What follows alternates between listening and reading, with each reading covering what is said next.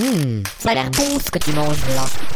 Eh bien, c'est une tartine de podcast et de game design. Tartine mécanique. La porte se referme derrière vous. Le craquellement du pain de la tartine se compose et vous enferme dans un espace encerclé. Vous regardez autour de vous et vous ne savez plus qui vous êtes, où vous êtes, qu'est-ce que vous faites. Vous sentez de la confiture qui dégouline le long des murs et vous essayez de vous extraire de cette pièce qui vous emmure. Bienvenue à Tartine Mécanique, le podcast du game design qu'on étale sans modération à ma première gauche juste un petit gauche. Comme d'habitude, toujours au poste, le roi du speedrun, le Vutraire. L'âme de la confiture. On l'appelle la confiture aux fraises. Et puis à ma gauche-gauche, le roi de. Voilà, pour le coup, alors vraiment confiture aux fraises, le roi de la rouquinerie, hein, Sandro. Faut, pas, aussi bien que le sien. hein. J'étais- Après toi, c'était difficile. hein. Faut pas commencer à vous défoncer la voix, les gars. Ah, Après, euh, ça va être. ça sera un peu le podcast des fumeurs, tu sais. Ça sera podcast sponsorisé par euh, Philippe Maurice. Et puis alors là, bon, bah, c'est un immense plaisir. Alors bon, soulignons tout de suite quand même l'absence. hein. Peut-être des, auditeurs et des auditrices vont pleurer hein, en l'absence. Et puis on les salue de loin de Marion et de Antoine. Alors, c'est plus comme avant. hein. C'est plus comme ah voilà, ils viennent et puis après Ah, ils non. repartent. hein. On nous ça. abandonne tout non, de non, suite. Non, non, là, il faut faire croire qu'ils sont partis. Et puis Sandro est au contrôle du son, donc euh, vous lui adresserez directement. euh, Voilà, les. non, Enfin, non, adressez pas, attendez juste qu'Antoine revienne. ça sert à rien Ouais, d'adresser. Je fais tout ce que je peux. Et puis, bah, c'est merveilleux. Alors, pour équilibrer euh, cette, cette, cette trahison, cette perte, euh, cette perte sanglante de, de nos membres, j'ai sur ma droite, ma droite et ma droite droite, d'abord Katerina, et Katou Martini. Ouais. Ah, voilà. Oh, Pas si j'ai le droit, mais Oh, il était carrément le mien. On est tous en mode maître de donjon, là. Maître et maîtresse de donjon. Et puis, Bastien Julita. Hello. J'avais envie, j'avais envie de casser un peu, peu ça- plus- t'es un peu cette plus- présentation hard metal C'est un peu plus le chevalier qui arrive dans le donjon, un petit peu euh, en innocence. en innocence. En innocence. En innocence Ça va, il y a des gobes là Salut. Je voulais savoir. C'est où que je lance les dés Exactement. Eh ben merveilleux. Bah alors euh, Katerina, on va dire euh, Katou. Katou, Et puis euh, Bastien, on vous accueille parce que on est dans un épisode spécial Escape Game, Escape Room. Alors ça, ça sera rigolo. Est-ce qu'on parle d'Escape Game, Escape Room, euh, jeux d'évasion et autres Euh, On aura l'occasion de revenir sur euh, sur votre activité. Sandro, tiens le micro. Qu'est-ce qui se passe? T'as envie de dire quelque chose Non, rien. Je suppose c'est une habitude en fait. Je, Ah, voilà. ben non, je n'ai rien à dire. Je, je, je regarde notre petit, notre petite vaguelette de, de voix sur l'écran. J'avais l'impression que tu avais envie de dire quelque chose sur cette dénomination Escape Room, Escape Game. euh, J'avais envie de dire une connerie puis rien qui est venu en Ah. fait. Donc euh, Ah ouais. voilà. Ah ouais, Donc, ça c'est euh, tragique pour C'est hein. tragique. Je pense que l'épisode est foutu. On peut arrêter. Bon, mais c'est un plaisir de vous accueillir. Bah, moi, je propose qu'on on passe un petit moment pour le coup pour euh, peut-être juste découvrir votre activité, euh, aussi, euh, ben, ben, tout simplement qui vous êtes, euh, assez brièvement, pour après rentrer dans une discussion qu'on se réjouit d'avoir pour le coup sur bah, toute cette nouvelle pratique qui explose un peu dans tous les sens, euh, les escape rooms, et puis euh, voir aussi un petit peu ce qu'on arrive à en dire, les ponts qu'on arrive à tracer avec les autres formes, les autres formes ludiques. Donc, ben, Katou, euh, Alors, bah, moi, je suis issue de- du milieu de, du musée. Je suis guide et animatrice dans plusieurs musées et j'avais envie euh, de développer un peu plus la médiation jeunes adultes. Donc, euh, attirer un public qui est complètement absent euh, des musées. Et puis, l'escape room, c'est un peu imposé comme jeu qui, qui attire ce jeune public. Donc, je sais pas si je suis très légitime pour en parler vu que c'est pas, c'était pas par passion que je l'ai fait. Même si j'aime beaucoup euh, les escape rooms, mais c'était aussi euh, c'était aussi pour attirer un peu ce, ce public-là.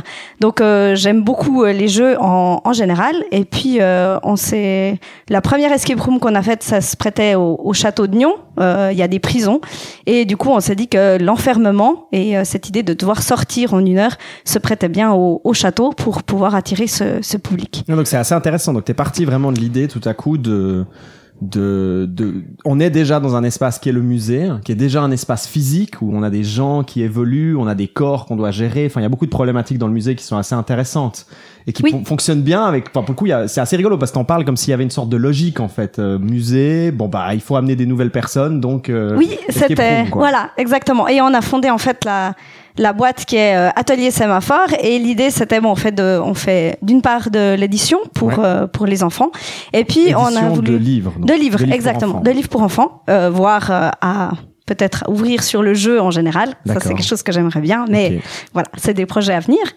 Ah, on vous réinvitera. avec et, euh, et du coup, on a voulu faire un autre pôle qui est le pôle médiation pour euh, justement un petit peu euh, créer. Euh, en tant que guide et animatrice, on fait beaucoup de, disons, de, de redites. Donc, des gens créent des ateliers et puis nous, on les refait en tant que guide animateur. Et puis, j'avais envie de créer et du coup, je me suis dit, ben, c'est l'occasion de, de créer des, des, euh, des ateliers, enfin des, euh, des moyens de médiation pour un public qui est absent des musées. Et c'est là qu'on est parti sur l'idée d'une escape room au Château de Nyon.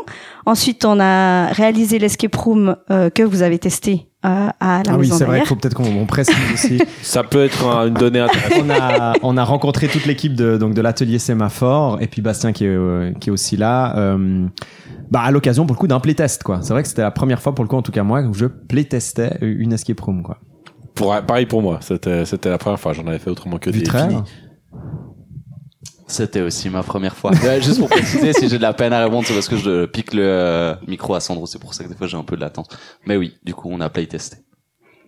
Avec euh, grand plaisir pour nous et vous avez amené des choses qui étaient vraiment euh, bien que ce soit votre premier playtest pour Ouais. nous ça a été un des tests qui a amené vraiment beaucoup de de modifications dont on aura peut-être l'occasion de parler euh, plus tard mais qui vraiment euh, nous a Ça, c'est normal, hein, c'est parce qu'on est très très bon.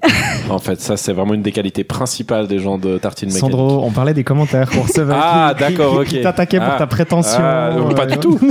Quand c'est vrai, c'est pas de la prétention, non Voilà, et il nous fait son petit rire de son petit voilà voilà le vrai rire. Bastien. Bon bah toi je te connais depuis euh, fou maintenant euh, très longtemps. 15 ans minimum, 15 ans je pense. Ouais, ouais, J'ai suivi sûr. ton activité d'archéologue. je Ouais, alors pas dire ça un jour. Tu es aussi accessoirement archéologue, ce qui en soi mériterait un épisode. euh, Alors, je sais pas si ça mettrait un épisode dans Ah. Tartine mécanique, Ah, si. mais euh, Ah, si. c'est possible, c'est possible. Ah si, l'archéologie, euh, représentation, les mécaniques autour de, de- du pillage de tombes et autres. Alors, il y a des milliers de choses à dire. Ou la mémoire, tu vois. euh, comment est traité le, la vision du métier d'archéologue, mais c'est pas le sujet aujourd'hui. Mais effectivement, j'ai cette double casquette, c'est que j'exerce une activité d'archéologue et en parallèle, depuis une vingtaine d'années, je réalise du décor. Je suis décorateur sans formation, enfin autodidacte, mais Ouais, ouais, je réalise des décors pour euh, des musées. Ok, Et- super. Dernièrement, euh, j'ai rejoint l'équipe de l'atelier Sémaphore pour réaliser euh, qui, euh, du décor de musée en fait, mais Ouais. de, du décor pour des escape T'étais games. un peu le- les mains du projet, quoi. Exactement. Moi, je, je m'occupe vraiment de. l'aspect- c'est pour ça que c'était intéressant L'aspect aussi réalisation physique. Ouais. Hein, Ouais. Je travaux principalement de, voilà, de menuiserie de, de, de décoration. Ouais. Excuse-moi, Bastien, moi je peux t'embêter. Euh, Il y a un truc, je suis pas sûr d'avoir compris. T'as dit décor de musée égale décor d'escape room. Tu, tu, tu l'as sous-entendu comme ça ou j'ai mal compris? Du coup, je trouve. Alors, non, j'ai pas sous-entendu ça. Ah, ok, excuse. Ah, non, justement. Ok. excuse, alors, alors, j'ai- mal compris. Alors, non, non, non, pas du tout. Non, j'ai dit décor de musée et du coup, ça m'a amené euh, à rejoindre euh, l'équipe du sémaphore parce que Katharina est issue du milieu du musée. Euh, Et de c'est comme- l'archéologie. Ah. C'est Ah. comme ça que j'ai rencontré, j'ai croisé euh, l'équipe et euh, et du coup, euh, ben, comme on fait principalement euh, des escape rooms pour des musées, euh, les deux se sont un peu télescopés en un. Comme je faisais déjà des décors pour des musées, c'est le boulot n'est pas si différent que ça euh, à quelque part. ouais, ça c'est ça c'est ce qu'il faut préciser, qui est, qui est en, en somme déjà, en soi déjà euh, super intéressant, c'est que l'atelier sémaphore, vous avez vraiment cette, cette, cette, cette direction assez intéressante, enfin ces contraintes supplémentaires de dire on veut faire et des escape rooms, mais aussi des escape rooms dans des espaces euh, muséaux, quoi, enfin dans des musées, quoi. Oui, ça c'était quelque chose d'assez important pour nous d'avoir cette euh, un peu cette euh, ce côté euh, culturel et ce côté euh, promotion de quelque chose en fait. Le but n'est pas seulement de faire des escapes pour le plaisir du jeu, Ouais. mais aussi euh, qui amène une certaine thématique ou qui amène une Et des certaine contraintes aussi. Oui, probablement, exactement. dont on pourra parler, mais Est-ce que je peux faire un petite, euh, une petite question sur euh, un peu. Tu peux, ça va être un peu genre mavie.ch. Fais-toi plaisir. Mais euh, j'ai- j'aimerais savoir, est-ce que c'est toi qui as contribué à cette expo incroyable au musée de Vidi?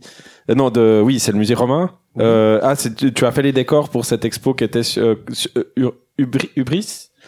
Euh, comment ça s'appelait Oui, Hubris, tout à fait. Voilà, c'était ça. Alors oui, en partie, je Ah, fais partie de l'équipe voilà, euh, du musée de Vidi. C'est pas euh, forcément effectivement pour les, mais c'était une expo que j'ai trouvé très, enfin, je- voilà, euh, ça, ça me fait penser l'histoire des escape rooms, l'histoire de, et qu'il y avait quelque chose de l'ordre de, de la mise en scène que- qui me rappelle. En fait, c'est pour ça le lien dans ma tête s'est fait parce que je vois David qui me regarde en me disant mais ça n'intéresse personne ce que tu. Non, dis. non, non, non. non, non, je Non, te mais- regarde parce que tu, tu semblais me regarder. Ah oui, oui, je sais pas, mais parce en- que en justement, quête de je- titre en quête et je ne le trouvais pas.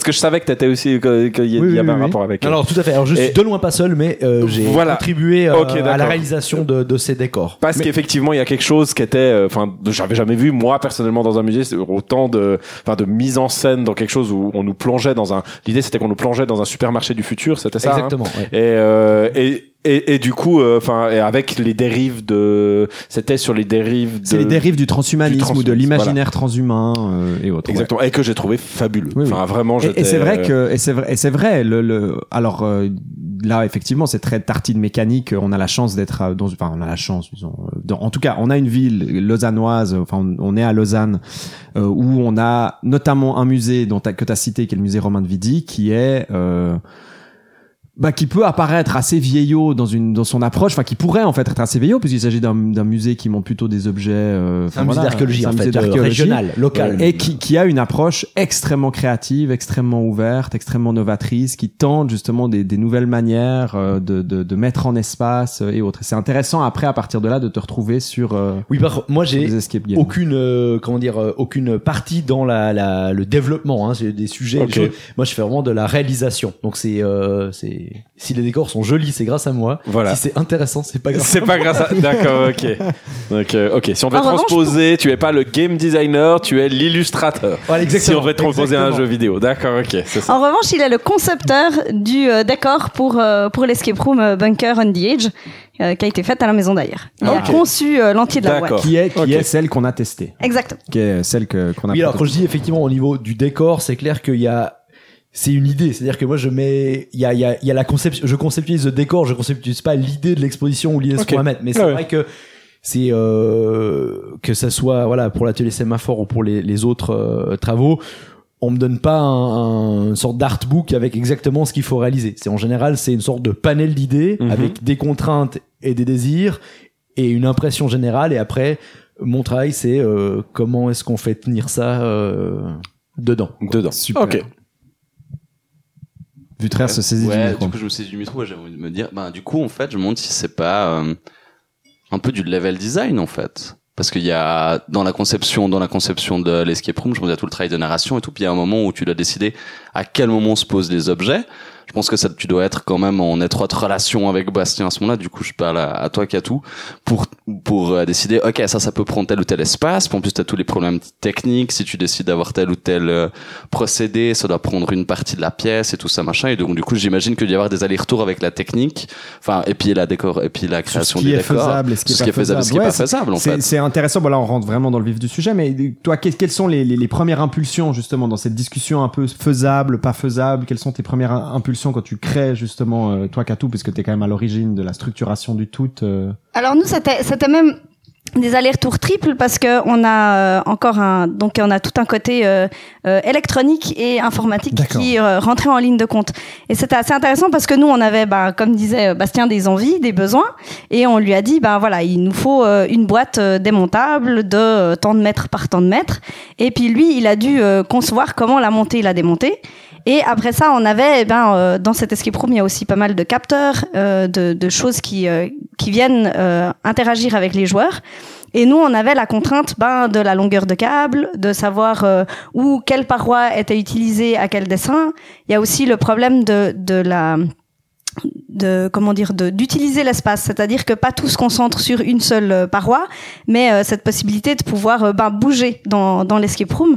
Et ça c'est des choses dont on a pu euh, ben, bien discuter avec euh, avec Bastien et ça a fait un peu des allers-retours entre ben où est-ce que vous positionnez quoi où est-ce qu'on fait les trous où est-ce qu'on met du décor où est-ce qu'on laisse euh, Et est-ce que ça c'est la première impulsion créative ou bien est-ce que au début tu quand toi tu, tu commences à contextualiser, t'es plus vraiment sur un, un- une tempête de cerveau totale où tu te dis, euh, ok, je, pour l'instant je balance tout, toutes mes idées, et puis après je vais les confronter aux responsables informatiques et aux responsables, euh, je sais pas, Techniques. euh, techniques, ouais. euh, Oui, alors c'est vraiment. Et puis là, il commence un peu à te, re- à te raboter un peu sur les coins en te disant, bah non, ça tu pourras pas faire, ça tu pourras pas faire. Exactement. Alors j'ai eu la chance que le, le côté euh, électronique et euh, informatique, c'était mon conjoint qui le faisait, donc ça s'est fait quasiment en simultané. C'est-à-dire que si j'avais une idée ou que si lui avait une idée, on regardait directement si c'était réalisable ou pas.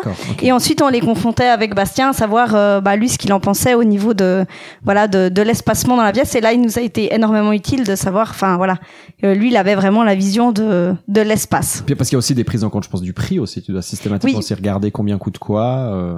Alors bien sûr, il y a- il faut réaliser le décor, puis il faut réaliser le décor dans le budget, quoi. Ouais. Mais pour se donner une idée, ça peut partir sur des choses extrêmement basiques. C'est-à-dire que moi, euh, Katou, elle, me- euh, elle vient vers moi avec euh, son projet. À la base, moi, je sais même pas tout à fait de quoi on va parler. Et pour se donner une idée, c'est qu'on part d'une idée de base, c'est est-ce que c'est possible de faire une pièce qui fait 4 mètres par 3 et qui est démontable? Alors, Oui, et ça, c'est- c'est mais des- ah ouais. c'est pour dire, on, on part de choses comme ça et dire oui, peut- oui, pas, non. En gros, est-ce qu'on peut la démonter, est-ce qu'on peut la Est-ce transporter qu'on a des Est-ce que c'est matériaux fixe? physiques qui nous permettent de le faire, en gros même, on en Exactement, avec ouais. Juste eh, m'a brossé un, un tableau assez succinct, me dire voilà j'aimerais que ça ressemble à ça, qu'il y ait euh, un peu ça ça dedans, et avant qu'on rentre dans les détails, est-ce qu'on peut faire une pièce qui va être démontable euh, Enfin, oui, on peut le faire, ça c'est évident, mais euh, c'est c'est voilà, est-ce qu'on a capacité? Oui, précisons que vous aviez une, une contrainte en plus qui était qu'il faut qu'elle soit itinérante, l'escape room. exactement Qu'elle soit déplaçable. Mais donc on démarre Ce de choses, rien. Qui est pas rien. Ce qui est pas rien, ouais. Ce qui est loin d'être rien, ouais. on démarre de choses très très simples, genre est-ce qu'on peut faire une pièce? Oui, non, ou si on peut pas la faire, Ouais. on peut faire autrement. Il y a à Nyon par exemple, je te serais peut-être plutôt allé là-dessus, mais c'est euh, t'as pas de pièce par exemple pour Sur la, donc la, première décor. ouais. Exactement. Donc la, la, en plus, c'était encore euh, une, une contrainte euh, complètement inverse, dans le sens où on est dans une pièce de musée. Donc on pouvait rien accrocher au mur, on pouvait pas modifier la pièce. C'est une cellule, donc c'est une cellule de prison historique. Et il a fallu euh, trouver un moyen pour euh, en fait mettre toute l'escape room mais vraiment Tous à l'intérieur éléments de jeu, voilà, en fait. tous les éléments de jeu alors on a pu accrocher des so- choses sur les plexis ça c'était très très chouette mais du coup en fait on a réussi à réaliser une escape room qui se range dans une armoire D'accord. c'est vraiment euh, toute une petite armoire euh, et c'est des Les gens sont pas qui- dedans, hein, je tiens à préciser. Pour ceux qui veulent aller voir, vous êtes pas dans l'armoire. c'est rigolo de commencer le jeu. Ce qui pourrait être intéressant. Oui, mais en l'occurrence, je veux pas effrayer le public. Voilà. donc- Et du coup, vous avez utilisé plutôt du matériel, euh, bah, des meubles, des choses que vous pouvez poser sur le sol, ou est-ce que vous avez fonctionné avec, je sais pas, du coup, comment est-ce que vous avez géré cet espace en fait euh, Alors, on a- je- On est, on est parti vraiment d'une d'une idée un peu onirique de, de, de gens qui doivent retrouver leurs souvenirs et ils sont tous rangés dans une petite armoire. Et puis ils jaillissent. Donc il y a des, des objets à l'intérieur euh, des différents tiroirs. Des, C'est une voilà. armoire à tiroir. Ah, hein, C'est une armoire à concrètement, tiroir, j'avais pas compris. Concrètement, Ah, c'est J'ai une cru que concrètement, à la fin, ça devait, parce que ça devait se ranger dans l'armoire à la fin. Ah, mais concrètement, c'est vraiment que dans une armoire, Oui. même dans la pièce. Ok, d'accord. ok, Donc on a une compris, table avec des choses posées dessus et une armoire euh, où jaillissent les, les, les souvenirs, souvenirs. et les différentes choses pour. euh, Donc euh, c'est assez intéressant parce qu'on est parti d'une escape complètement euh, atechnologique. Donc il y a vraiment il y a des cadenas, c'est tout.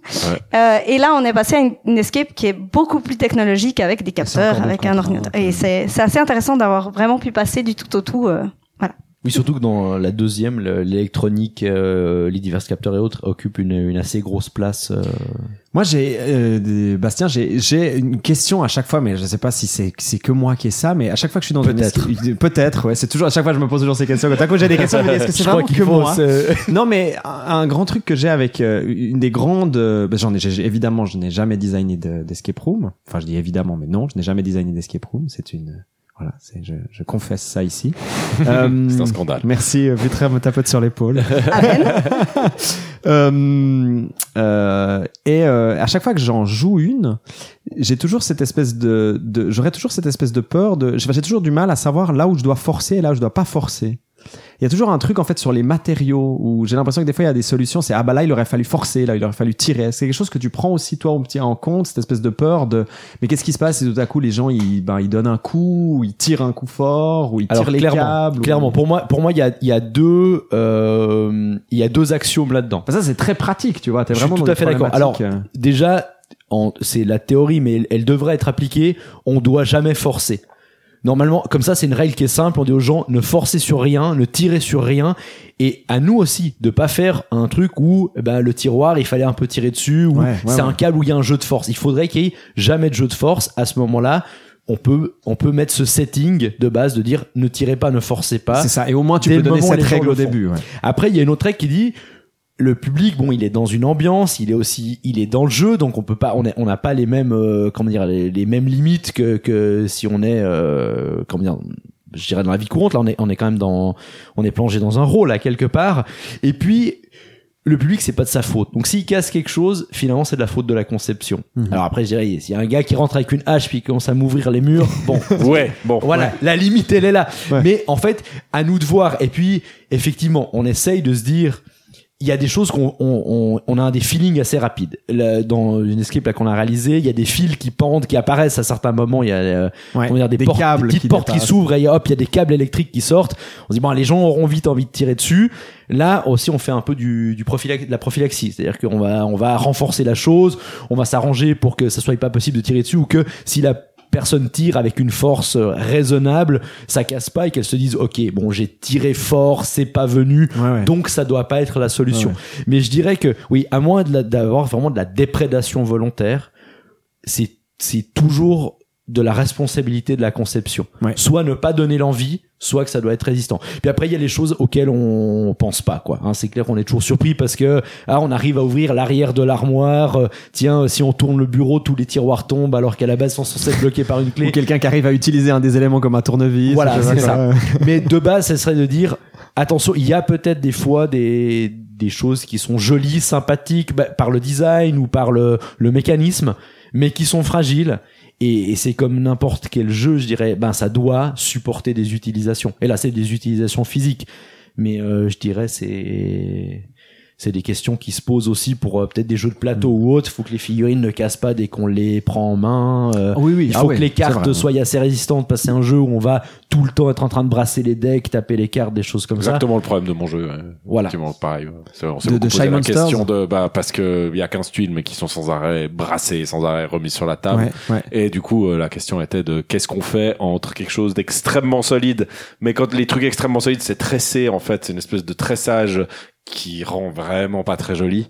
Mhm. Et en même temps, plus on va vers le joli, plus on commence à avoir des trucs glacés, mais qui résistent très très mal au temps. Euh, bah là, on a une espèce de boîte de pré-prod qu'on a fait où là, c'est vraiment l'extrême opposé où les, les, les tuiles sont dégueulasses au bout de quatre parties. Et du coup, trouver le, effectivement le, le, le milieu, ce, ce, ce- cet endroit où, où c'est idéal, où c'est, c'est, ça rend pas le jeu moche, mais en même temps, c'est suffisamment joli. C'est pas, c'est pas forcément évident, quoi. Alors j'ai un peu une réponse toute faite. hein. Dirais c'est le bon sens qu'on va utiliser Bah, dans, la, dans la plupart des cas. Mais plus que, je dirais, ce qui va me donner une mauvaise expérience de jeu, c'est pas la personne qui va casser un tiroir en tirant dessus sans faire exprès. Bon ben au pire, soit de toute façon il y a toujours des arbitres dans les escape games où on dit bon, soit ben il a, il a ouvert avec la clé mais il a cassé à ce moment-là, soit le mec a tiré dessus on dit bon ben voilà il fallait pas le faire mais c'est pas grave mais si jamais euh, si vous voulez une bonne expérience de jeu il faut trouver la clé. Je pense que les gens ils arrivent facilement à passer là-dessus en disant ah désolé. Je pense que l'expérience c'est l'expérience inverse qui est désagréable, c'est d'avoir un décor quelconque avec qui on doit avoir une interaction. La personne tire un peu dessus, ça ne marche pas, elle se dit voilà, ah ben on m'a dit il faut pas tirer et autres et qu'en fait la solution c'est juste ah non le tiroir coince un peu Bah, euh, ça, c'est mon ouais. pire moment. Fallait taper J'ai eu dedans, deux, quoi. trois fois. C'est, ah, en fait, il fallait taper dedans, quoi. Et puis, Ça, t'es là, bah, c'est problématique. 20 minutes à tourner euh, à cause de Ouais, ça. moi, j'ai eu l'inverse, des raccourcis. Où tout d'un coup, il y a quelqu'un qui a un petit peu, a, a un peu tiré sur un truc qui devait pas s'ouvrir, puis en fait, il s'est ouvert, puis du coup, il a, Ouais. il a pris un raccourci, puis il a été beaucoup plus vite à la fin, en Ça- fait. euh. Ça, c'est Oui, et ça, c'est le- de dormir la nuit, Kato Bah, c'est le, le- le problème aussi dans les escape rooms, c'est que on, on peut pas tellement savoir comment les gens vont réagir quand ils sont nerveux. Et souvent en escape room, ils sont nerveux. Et c'est c'est assez fou comme euh, des fois on a des, je, je le vois avec celle de Nyon où on a des, des cadenas et les gens quand euh, même quand ils ont pas le bon code et ils tirent dessus, ils tirent dessus plein de fois dans le cas où ça s'ouvrirait. Et, et des fois, bah, on se dit, bah, il faut bien prévoir ce genre de. Est-ce que tu as de- l'impression qu'à ce moment-là, tu es aussi un petit peu dépendant de l'héritage avec lequel les gens y viennent? Puis peut-être que les gens, ils reviennent d'une autre escape game où là, fallait forcer ou je sais Oui. pas quoi. Donc ils se disent, ah, bah, peut-être que dans celle-là aussi, il faut que je force. Oui, vois. oui, oui. Et il y a- il y a- il y euh, on, on sent aussi des réflexes. Des fois, ils font des remarques à l'intérieur, puis on se dit, ah ben ça, ça vient de d'autres escape Et rooms. si je peux me permettre, il y a un autre truc qu'on a oublié, c'est il y a de la pression. Une escape, c'est c'est en Ah bah, général, je, je mets un peu la diagonale On là, mais pousse c'est les corps, on euh, a on une heure corps. pour sortir. Donc, est-ce que ça coince pas un petit peu? Donc, effectivement, très vite, on va, on va euh, tenter. On a fait un code, on est sûr que c'est le bon. On tire sur le cadenas, il s'ouvre pas. Tiens, c'est bizarre parce que je pense Ouais, avoir puis- le bon code. Donc, on va retirer dessus. Et ça, c'est normal parce qu'on met au- la pression. Au-delà de ça, dans l'imaginaire, si on prend l'imaginaire jeux vidéo, enfin tout ce qui est imaginaire euh, cinéma et autres, ben quand les gens sont enfermés, on voit aussi dans ces représentations des gens qui forcent sur les cadenas, qui tapent sur les Oui, portes, oui, oui. qui, euh, ouais. enfin voilà. Donc il y a cette espèce de, de, de dualité de à la fois on doit être dans le jeu, dans une situation de tension, de stress et de, de de, ouais c'est ça de nervosité corporelle mais en même temps rester super dans le sang-froid dans la dans la réflexion dans le calcul euh, et autres quoi. D'ailleurs, ça me donne ce que tu dis, ça j'ai envie de relancer sur quelque chose d'un petit peu différent, mais c'est vrai. Est-ce que, est-ce que pour vous c'est une sorte de d'obligation, une sorte de, enfin je sais pas, comment est-ce que vous ressentez cette limite de temps? Est-ce que, est-ce que vous la prenez pour acquise? Voilà, il faut une limite de temps, c'est une escape room, c'est comme ça. Ou est-ce qu'en fait c'est une espèce de de enfin c'est quelque chose que on pourrait faire mieux, mais pour l'instant on n'a pas trouvé un autre moyen de faire en fait. Alors, euh, pour moi, je dois avouer que cette limite de, une heure, elle est très frustrante en tant que, créatrice.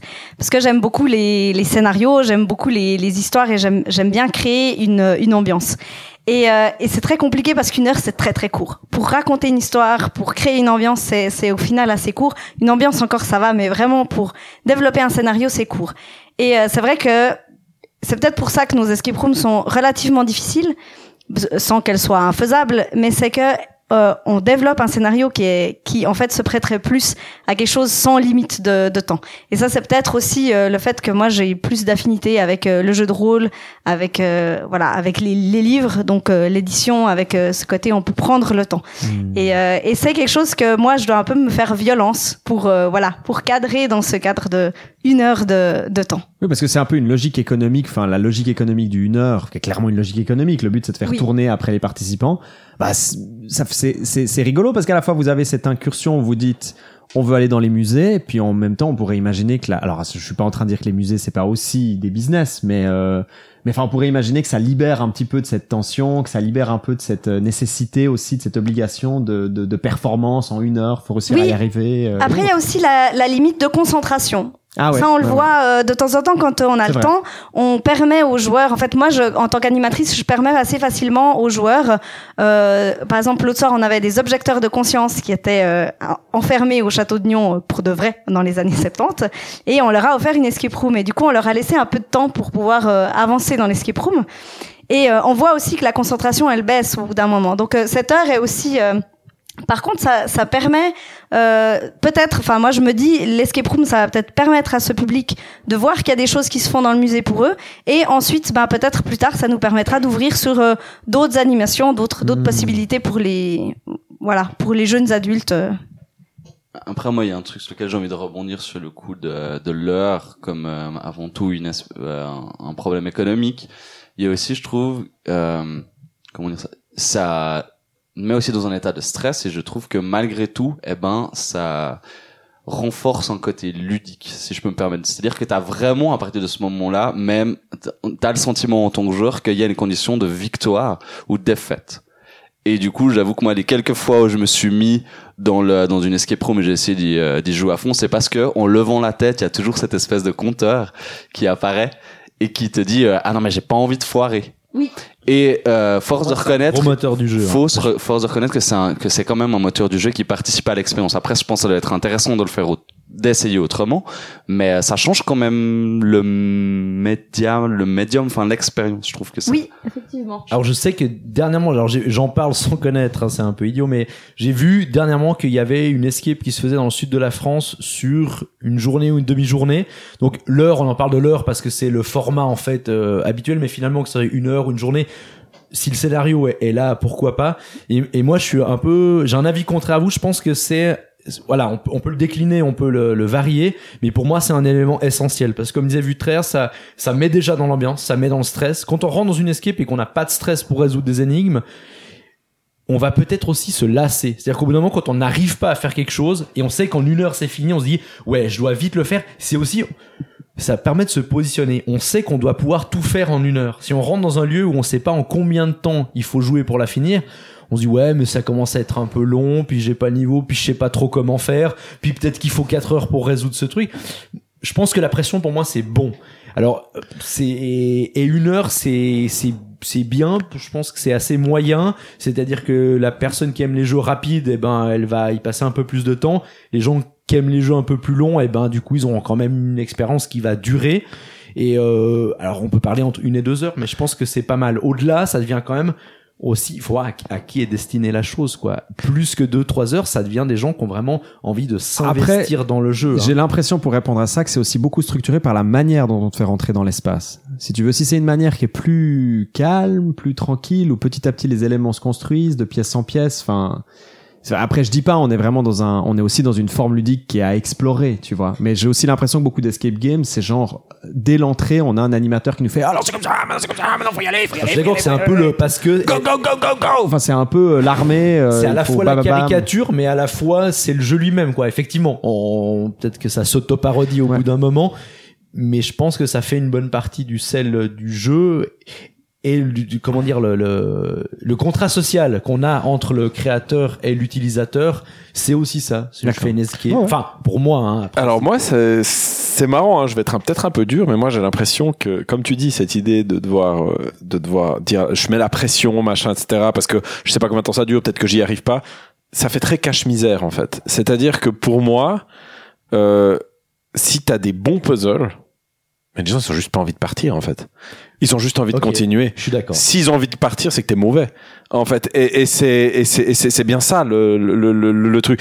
Enfin, tous les meilleurs jeux de puzzle qu'on a euh, dans le jeu vidéo, des choses comme ça, euh, ben leur propre justement, c'est que t'as envie de rester et que t'arrives. Les gens ont même la remarque inverse, c'est j'arrive pas à sortir. En fait, je je quand on parle, on entend parler de The Witness par exemple, la plupart des gens disent mais purée, mais je, je- quand j'y joue, je ne m'arrête jamais en fait. J'ai envie de, alors j'ai envie de te contrer en disant ok mais qui joue à un jeu en disant venez les gars on joue à un jeu je sais pas combien de temps ça dure Euh, bah, écoute, alors ça, rien n'empêche. Non, non, mais ce que je dis, c'est que rien n'empêche de dire en moyenne, ça dure tant de temps. Tu vois ce que je veux dire? Euh, Dire voilà, on sait à peu près, bah, comme on le dit pour pour l'un de, jeux, de ces jeux vidéo, on dit beaucoup, euh, on dit beaucoup. Bah oui, on sait. Par exemple, The Witness, il dure une soixantaine d'heures. Euh, à peu près, la moyenne pour le finir, c'est ça. Et alors moi je pense que ça c'est essentiel on peut ne pas forcément mettre la pression même si je reste convaincu qu'elle apporte beaucoup Mhm. Évidemment on doit pas tomber dans le cache-misère ça c'est sûr mais on- la pression apporte beaucoup mais effectivement si on la met pas par contre je trouve que c'est important d'avoir euh, de pouvoir se positionner et euh, par là par, par là-dessus. Bah, et effectivement le truc bah, c'est marrant parce que est-ce que le but d'un jeu dont on doit ne plus y jouer c'est que les gens ils restent dedans en trouvant trop bien d'y jouer enfin c'est euh, du Bah, coup, disons on que ça limite les situations pour moi. C'est-à-dire que c'est, on est obligé de mettre les gens dans une situation où il y a une, quelque chose, on doit imaginer quelque chose qui les fait sortir. Alors que du coup, ça ouvrirait beaucoup plus en disant, euh, ben, en fait, non, je peux me permettre plein de choses parce qu'en fait, il y a, comme j'ai bien mesuré, j'ai bien bêta testé, enfin, au bout d'un moment, je sais à peu près le temps, euh, après, il y a toujours des exceptions. Non, bien mais je sais à peu près le temps que ça prend, mais en fait, je peux créer plein d'autres situations qui sont autres que l'urgence, en Bon, fait. après là on retombe dans la sémantique de escape game, escape room. C'est euh, faut s'échapper. Enfin, c'est après peut faire d'autres jeux, du GN, du. Ce qui est, ce qui est assez intéressant, moi, je l'ai- je, c'est assez drôle parce que j'ai la double casquette de créatrice et de, d'animatrice. Et euh, c'est assez drôle de voir aussi euh, la différence, moi, comme euh, je, je conceptualisais le jeu en tant que joueuse, et maintenant comment je le conceptualise en tant que conceptrice. Et c'est assez drôle parce que quand on est en tant qu'animatrice, on voit que les gens qui stressent, en fait, les gens qui sont à l'intérieur et qui ont ce... Pour préciser, je Oui. m'excuse Katou. Quand tu dis quand on est comme animatrice, c'est tu dis quand on est comme créatrice. Non, comme anim... parce que moi, je les anime. Une troisième Oui, personne. tout ça. coup. Non Alors, seulement tu euh, les crées, tu les animes et tu les joues. Donc en gros, tu crées vraiment un peu ce triangle. euh, Oui, alors enfin, j'en- joue euh, quelques-unes. euh, Enfin, je suis pas une grosse joueuse. Mais quand tu te désignes comme animatrice, Animatrice. c'est que t'inclus aussi l'idée que t'es créatrice de l'escape. ou pas? Non, alors vraiment comme animatrice, euh, c'est-à-dire quand les gens entrent, bah, c'est moi qui euh, vais euh, donner les indices, qui vais euh, donner le pitch de départ, qui vais... Ça, je le fais à Nyon. et Arbitre puis, l'escape euh, room en fait. Voilà, exactement. Qui est un peu le, le game master, voilà. On peut parler aussi de, game master. Et c'est assez intéressant parce qu'en tant que game master, quand on a des gens à l'intérieur qui sont très stressés, et ben très souvent, très rapidement, ils sont là, ah, je trouve pas, je comprends pas. Puis on a peur que ces gens soient frustrés parce que notre but en tant que game master, c'est vraiment que les gens arrivent limite à la faire ou limite à pas la faire. Mais notre but, c'est que c'est pas qu'ils, s'ils la, s'ils la craquent en 30 minutes, c'est pas, pas une réussite pour nous. Et euh, s'ils arrivent à même pas la moitié des énigmes pendant leur heure de jeu, c'est pas une réussite non plus. Donc c'est de toute façon un peu un peu biaisé et c'est assez drôle parce que des fois on a des très bons joueurs à l'intérieur qui sont assez calmes et euh, qui veulent réussir les énigmes. Et du coup on a envie de leur laisser ce temps de, de réflexion.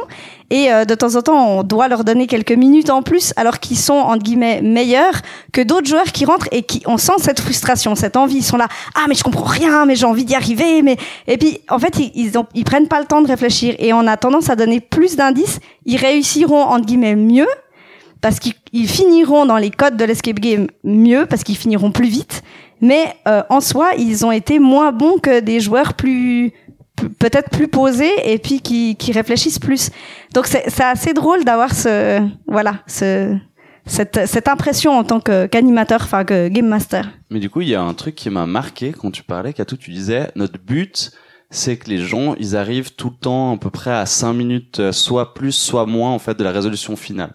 En gros, moi, ce que j'ai l'impression, c'est que, ok, qu'ils profitent de l'expérience tout, euh, dans sa plénitude, enfin, dans son entièreté, mais qu'aussi, pour moi, il y a ça sous, peut-être que j'ai des bêtises, mais tu me dis pas, mais qu'ils soient toujours un peu sur le fil.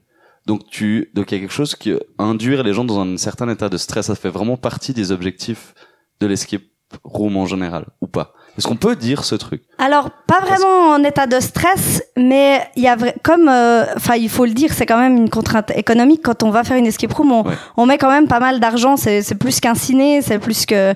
Et du coup, il y a, il y a quand même cette envie du côté euh, de, de l'institution qui qui, qui est là, qui a envie que les gens en aient entre guillemets pour leur argent. C'est-à-dire que s'ils sont pendant une heure dans l'escape room à, à, à caler sur euh, une énigme, eh ben c'est pas intéressant pour eux. Du coup, notre but c'est quand même de les amener le plus possible vers la fin. Et c'est un jeu Euh. qui se construit profondément sur le bouche à oreille aussi, accessoirement. Oui, Avec les utilisateurs, les joueuses, euh, joueurs qui vont dire ah faut que t'ailles faire, euh, faut que t'ailles faire cette escape room, elle est super. euh, je te oui, dis rien, exactement. Je te dis rien, mais tu verras, il y a Ouais. des. Et mais Mais du coup, ce que je me demandais, c'est que si on imaginait qu'en fait c'est un type d'escape room, comme il y a des genres de jeux vidéo, j'aime bien faire le parallèle, ça m'aide à comprendre un peu. Ouais. Et imaginez que du coup il pourrait y avoir des escape rooms euh, qui soient moins d'action, puzzle, mais genre de contemplation narrative. Et du coup, pour aller un peu dans le sens de son nom, il disait, mais il n'y a pas de limite de temps. En fait, on, laisse les gens dans un endroit et le but, c'est vraiment de pouvoir assimiler l'histoire, par exemple, d'un personnage ou d'un truc. Alors après, évidemment, pour les contraintes économiques et tout ça, machin, c'est problématique. Mais est-ce que ça, c'est quelque chose qui pourrait être finalement un peu réalisable et d'imaginer qu'au fur et à mesure du temps, les escape rooms, ben, leur genre, elles commencent à se multiplier, puis il y a d'autres types, puis ça devient plus comme des espèces de pièces Ludiques. Ouais, Alors- enfin, je- alors moi, c'est effectivement un petit peu un. Enfin, c'est c'est vraiment euh, un peu un petit un petit rêve comme ça que j'aurais de, de pouvoir raconter juste une histoire et que les gens aient une vraiment une une, une impression, enfin une un récit à la fin. Mais je pense, je pense que t'as as, as raison, Luther. C'est, c'est ce que je voulais rebondir là-dessus, c'était effectivement le, le fait que c'est une heure entre guillemets sous stress. Finalement, est-ce que c'est pas philosophiquement, si j'ose, la définition de ce qu'est une escape game? Et vu que c'est quelque chose d'assez neuf, je sais pas depuis quand ça existe. Hein, je suis pas spécialiste de la chose, mais je me dis qu'effectivement, pour l'instant, le, le contrat social dans la tête de tout le monde, c'est que ah oui, une escape, c'est un truc sous pression de une heure, faut sortir. Et puis qu'après 4, 5, 10 ans, une fois qu'on aura un peu fait le tour de ça et de toutes les variations, et ben il y a, comme j'évoquais avant, il me semble, là dans le sud de la France, d'un coup, tac, une escape, c'est sur une journée. Peut-être que les gens vont dire, bah nous, c'est le but, c'est des puzzles très difficiles, le but c'est de s'échapper, mais vous avez tout le temps que vous voulez. Peut-être que, et effectivement, peut-être que en maturation, euh, ben, il y a des embranchements qui vont se créer avec des types. Mais je pense qu'on on est, on est aux premiers embranchements maintenant, mais sur les 4 à 8 dernières années, euh, je sais pas vraiment pas quand c'est apparu euh, chez nous, hein, j'avoue, mais je dirais là, dans ces 5 dernières années, une escape game, euh, si on interroge peut-être 100 personnes dans la rue qui connaissaient l'escape game, vont dire bah c'est un truc, euh, tu rentres dans une pièce, t'as une heure, faut sortir quoi. Est-ce que c'est, ah, on joue pas sur, finalement c'est peut-être la définition qui est avant le, le- la réalisation, je sais pas. En fait, moi, ce qui me, ce qui me, bah, alors ça, c'est forcément ma vision à moi est très, est très mécanique de de de de, de, ça. Euh, et, et j'ai pas l'impression, justement, c'est ça qui est paradoxal. J'ai l'impression qu'il y a une espèce de, c'est hermétique, c'est-à-dire qu'on dirait que euh, l'escape room c'est nouveau euh, et que du coup, euh, en fait, ça n'est pas tant que ça. C'est c'est des puzzles en fait. C'est résoudre des puzzles en combinant des choses avec des logiques. Et puis des jeux vidéo qui font ça, il y en a, mais depuis mais depuis 30 ans, enfin 20, Mais ce 30 qui est ans. nouveau, c'est d'être dedans, en fait. Voilà, c'est ça, mais physiquement dedans. Mais sinon, la Exactement. composition d'une, enfin, hormis l'interaction physique, euh, la composition, le- l'idée de designer des puzzles, c'est c'est pas tout neuf en fait. Et euh, et on on a l'impression que tout le savoir-faire des gens qui designent des puzzles depuis des années et des années dans, dans des jeux dans les jeux vidéo ben, en fait il est complètement balayé. Et puis comme si on recommençait à zéro. Et, euh, et d'ailleurs c'est ce qui m'énerve profondément quand je quand je joue une, les- la plupart des escape rooms que j'ai fait Mais c'est quoi les jeux vidéo c'est ça, je connais C'est pas. ça que je connais fait. pas bien, ouais, c'est ça. hein. Alors c'est c'est un device en fait, c'est une espèce d'écran.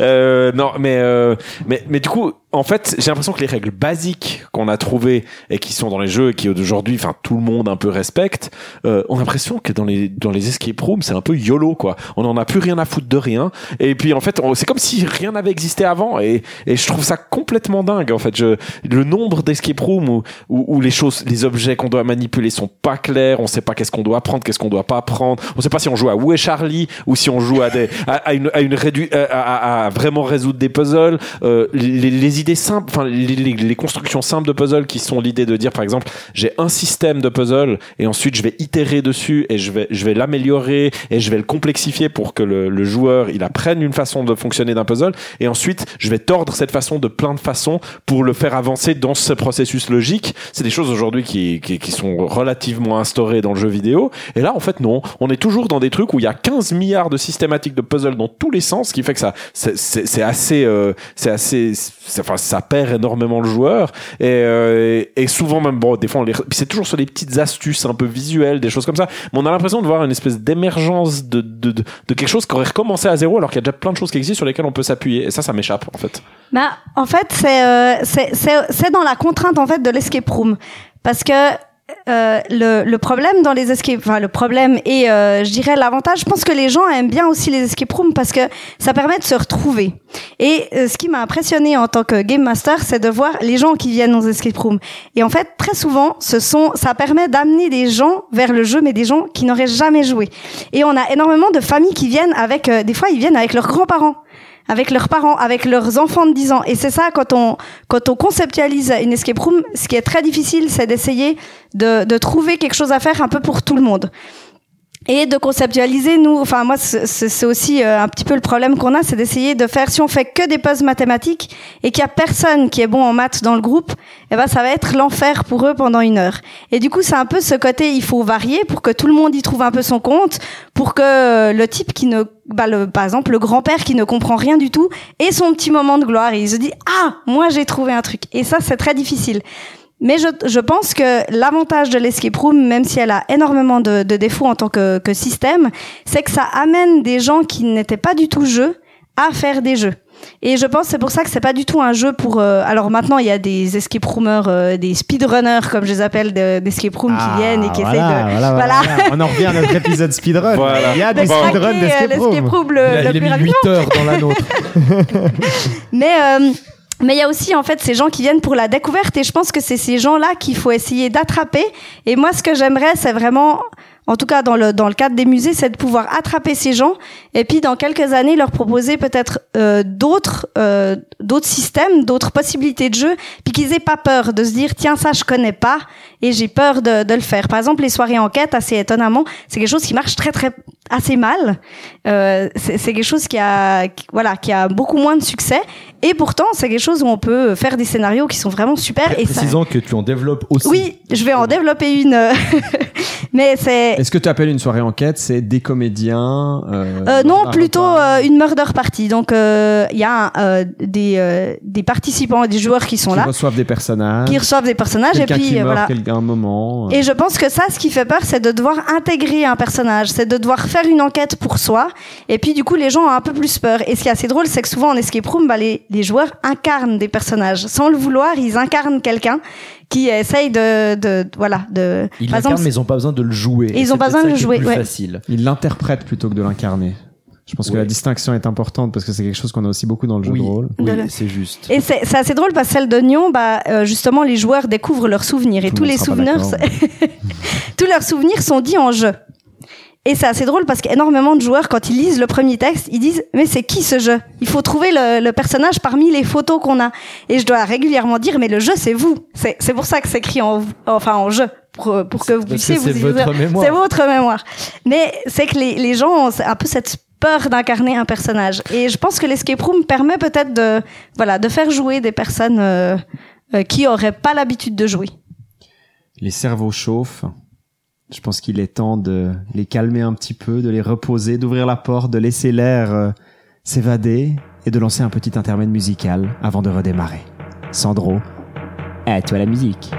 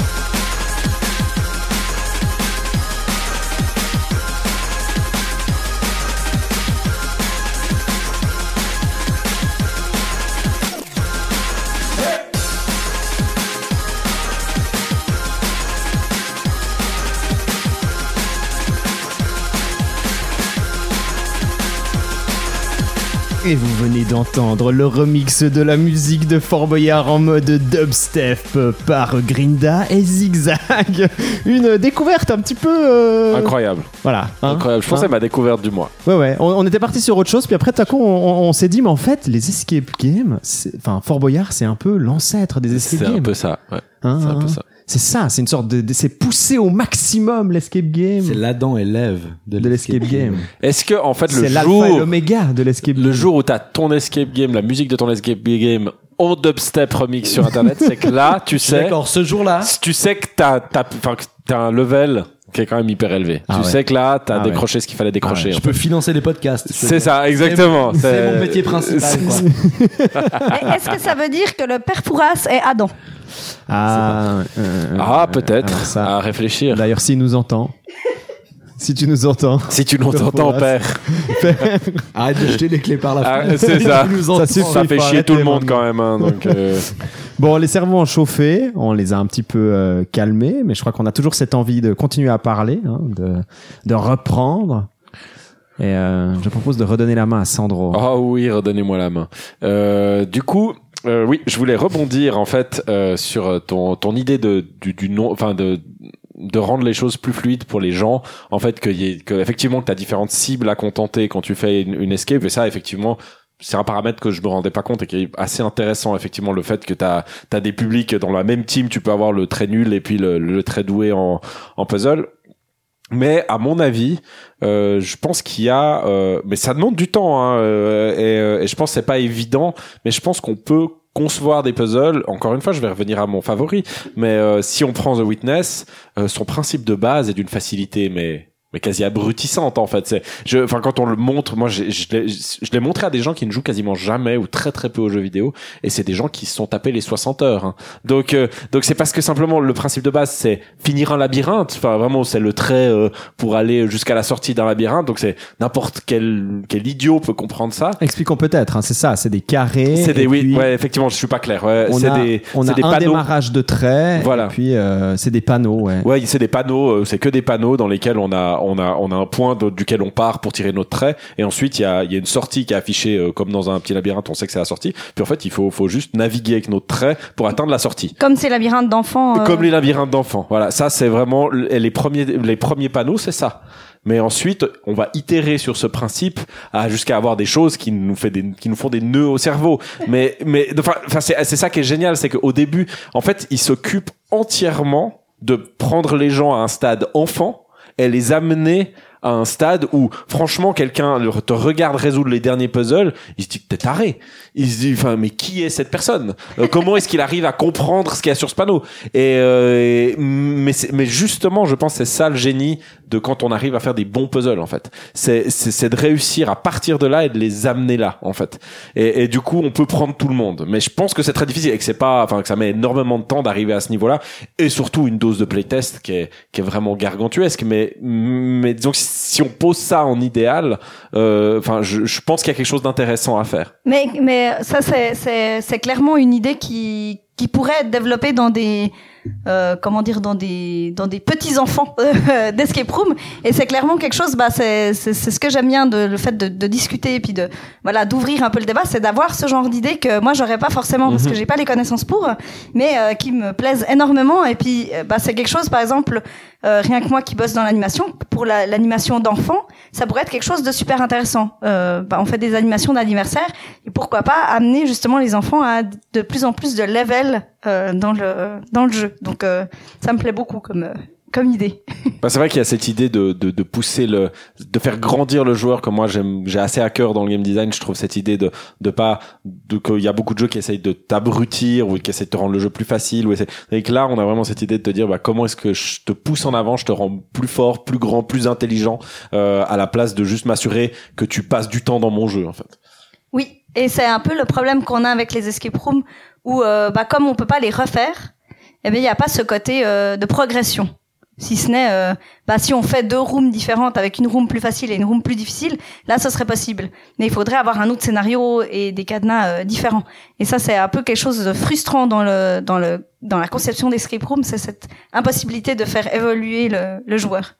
Moi, y a un truc du coup sur lequel j'aimerais rebondir, c'est en fait on parle de faire grandir le joueur, mais c'est ça qui, mais c'est ça qui m'intéresse aussi pas mal maintenant qu'on en parle et puis qui euh, qui me fait réaliser toute la particularité de- du principe de l'escape room, c'est qu'en fait c'est pas un joueur, mais c'est une équipe. Et euh, quoi qu'il arrive, ça fait que puis aussi pour me après c'est genre c'est aussi basé sur mon ressenti en tant que joueur dans une escape room. Mais ce qui se passe, c'est que souvent les gens ils vont abord, ils vont euh, prendre des rôles, pas seulement ceux que l'escape room leur donne, mais aussi des rôles au sein du groupe de joueurs auquel ils appartiennent. C'est-à-dire que tu as un gars, enfin un gars, une meuf, on s'en fout, mais par exemple qui va qui va se sentir légitime d'être la personne qui fouille qui va pas avoir l'envie de faire des déductions logiques, mais son trip, c'est d'aller dans les endroits du décor, puis d'aller creuser, d'aller trouver les trucs qu'on n'a pas pensé à regarder, d'aller regarder sous un coussin qui était posé sur une chaise, puis voir qu'il y a un truc derrière, puis qu'en fait les gens aussi dans leur rapport à l'espace, ben c'est pas des éléments qui sont compressibles, donc déjà même Ils doivent s'attribuer eux-mêmes les rôles, en fait. il y a ça, et puis même ta place dans l'espace. Escape Room, elle a une place qui est définie, qui est, qui est propre à chacun. Et déjà, quand tu rentres dans la pièce, t'as déjà ce truc, je me mets où? Et du coup, tu t'assignes déjà juste un espace à ce moment-là. Et du coup, je trouve que par rapport aux jeux vidéo qui a un, on a un rapport à l'espace qui est beaucoup plus modulaire que celui qu'on a dans la vraie vie, ça casse aussi le truc. Et du coup, je trouve que ça implique forcément le fait que pas tout le monde peut avoir la même progression et doit avoir un rôle différent. Rôle différent égal, c'est très difficile d'avoir un seul puzzle qui va un peu fédérer tout le monde parce que justement pas tout le monde pourrait y adhérer et même t'as ce truc qui est hyper problématique dans les escape rooms mais peut-être parce que j'en ai fait que sur le modèle qu'on connaît actuellement et pas celui euh, que tu évoques qui a l'air- sincèrement intéressant Sandro mais c'est que quand quelqu'un trouve la solution dans une escape room ce qui va se passer, c'est que, en tout cas, moi, en tant que joueur, je vais m'en détacher. Je dis, OK, t'as trouvé. Trop bien. Moi, j'étais déjà sur un autre truc. Je vais voir à quel moment ça m'est utile, mais j'ai pas besoin de de, de vraiment comprendre comment t'as réussi. Mais peut-être que je me trompe. Mais ça fait partie chaque, des chaque trucs joueur pour moi ne vit pas le compte. même jeu à l'intérieur de l'escape, effectivement. ça qui est dur, euh, Et puis la question derrière, c'est finalement, est-ce qu'on veut parce que tout le monde ne peut pas résoudre tous les puzzles. Enfin, on- on n'a pas l'expérience en parallèle. comment dire en parallèle. On fait pas tous la même, mais on l'a en parallèle et on fait on fait pas tous les puzzles euh, les uns derrière les autres. Et est-ce qu'on a envie que les gens ils jouent l'escape de A à Z ou est-ce qu'on a envie qu'ils passent un bon moment? Peut-être que l'escape c'est aussi plus un ressenti qu'un jeu, je sais pas. Je, pose ça comme ça aussi. Alors en tant que, que conceptrice, c'est vrai que nous, on a vraiment un peu le souci de donner une expérience à chaque joueur qui est à l'intérieur de, de, de, la room. Et ce qui est assez intéressant dans ce que tu dis au niveau du, du, rôle, c'est que euh, en tant que, game master, il y a presque toute une étude à faire sociologique dans le rôle que prennent les gens à l'intérieur. C'est-à-dire qu'il y a énormément, et c'est assez triste, mais il y a énormément de, de, de femmes, et j'en fais même parfois partie quand, euh, quand je suis dans une escape room, qui se mettent un petit peu en dessous de, de l'intelligence masculine. C'est assez fou de voir comment on se comment nous-mêmes on se on se on se s'enferme dans certains euh, schémas. Si on a par exemple un ingénieur avec nous, on va tendance on aura tendance à lui donner les énigmes euh, disons euh, techniques alors que dans une escape room c'est fait pour que tout un chacun puisse y arriver on va pas faire des choses où il faut des connaissances euh, un bachelor euh, en astrophysique mais euh, il y a cette tendance voilà de se donner des rôles et c'est assez intéressant de voir comment on peut en sortir ou comment on s'y enferme au contraire On s'y enferme parce qu'on veut être efficace aussi. Et là, on revient peut-être sur le début où moi, je suis assez convaincu de ces une heure, mais effectivement, ça crée le fait qu'on doit être efficace. Donc, toi, tu sais lire vite, lis les bouquins. Toi, t'es un bon mathématicien, tu résous les puzzles. Toi, fais une pétée de jeux vidéo, euh, tripatouille plutôt ça. Et effectivement, peut-être que ça crée. euh, Ce qui est triste en ça. soi, parce que en théorie, puisqu'on est censé être dans un moment de divertissement, on devrait être dans un moment de découverte.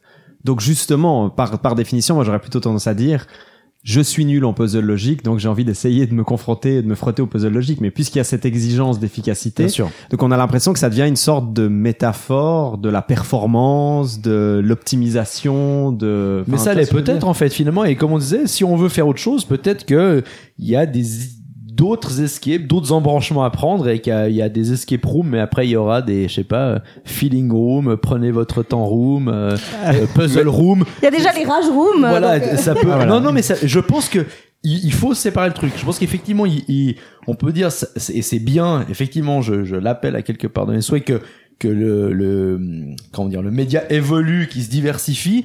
Par contre, celles qui sont en tant que telles conçues pour je m'échappe en une heure. Peut-être il faut les prendre comme elles le sont en fait. C'est je m'échappe en une heure et il faut être efficace. Il faut peut-être pas vouloir leur coller autre chose euh, dessus. Enfin après comme je dis, moi je réalise des décors. Je sais pas non plus. je vais pas aller plus loin que ce que je fais, mais Totalement, mais puis après, moi, mon seul souci, c'est que ça doit pas être, même si c'est ce, ce, ce fonctionnement-là de 60 minutes, ça va pas être une excuse pour avoir. En fait, des fois, j'ai l'impression que les, on a des puzzles pas très, pas, pas fous, mais qu'on comme on a l'excuse du groupe, qu'on a l'amusement de, tout le monde, et qu'effectivement il y a cette ambiance qui de toute façon est assez réussie parce qu'on est avec des amis dans un espace et que c'est que c'est chouette que des fois, eh ben on, ça nous ça nous permet d'avoir bah, un système de puzzle qui est pas forcément fantastique mais c'est pas très grave euh, parce que les gens ils s'amusent. Et c'est vrai que ça ça me fait mal au cœur parce que j'aimerais juste que tout soit au même niveau en fait et que et que y enfin que que c'est pas parce que on a cette facilité du, du, du groupe de dire euh, de dire bah en fait non c'est juste un endroit de ce passe là puis c'est pas très très grave euh, mais mais je voulais rebondir sur ce que vous disiez sur les sur le- effectivement je me l'idée du groupe euh, et c'est vrai que ça c'est une question de, de design mais moi tout de suite quand j'entends ça je me dis bah alors en fait j'ai envie de donner des rôles et ils choisissent avant. Et, euh, et comme ça je sais que moi dans ma tête euh, j'ai des choses des puzzles qui sont réservés à celui qui cherche. Donc il y a quelque chose il y a un mec il est là pour spotter les différentes choses. Il y a un mec il est là pour résoudre je sais pas les puzzles logiques. Il y a un mec et, et du coup je peux je peux custom les rôles. Mais, après ça c'est du, du contrôle fric de, de, de- voilà moi j'ai tendance à être comme ça quand je design. Et je pense qu'il y a plein d'autres façons de faire. Je pense qu'un vitraire par exemple ferait l'opposé de moi. Euh, enfin si on carré voilà mais euh, plutôt c'est c'est une question de direction mais c'est vrai que c'est quelque chose par exemple que je voudrais voir peut-être explorer pour effectivement te dire aussi comme disait David ah si j'ai envie de prendre un autre rôle et ben si dès le départ on dit bah il y a le rôle de ci de ça de ça puis t'as peut-être un dossier avec des informations qui font partie de ton rôle et ben du coup ça devient beaucoup moins facile de changer et puis tu peux aussi te mettre un challenge Finalement, est-ce que tu arrives à, à t'y cantonner? T'es celui qui doit lire les bouquins, entre guillemets.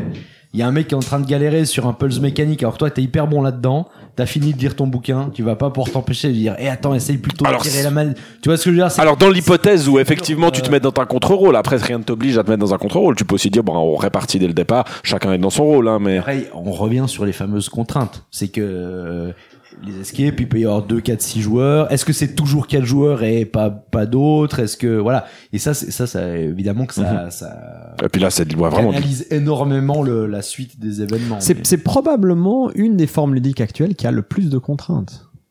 J'étais en train de me dire dans ma tête, il faut, il faut que ce soit entre 2 et 5 joueurs, il faut que ce soit localisé, il faut que ça dure un certain temps, il faut que ça plaise autant aux enfants qu'aux personnes âgées, il faut que ça...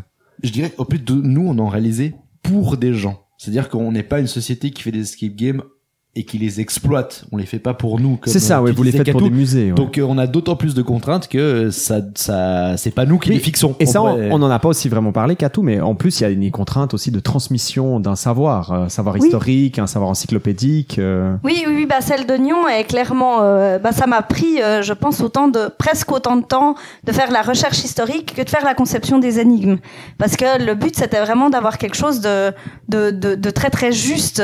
Ouais. Euh, comme je disais tout à l'heure, ben un, briquet ne pouvait pas être inséré en 1906 euh, parce qu'ils ont été inventés en 1908.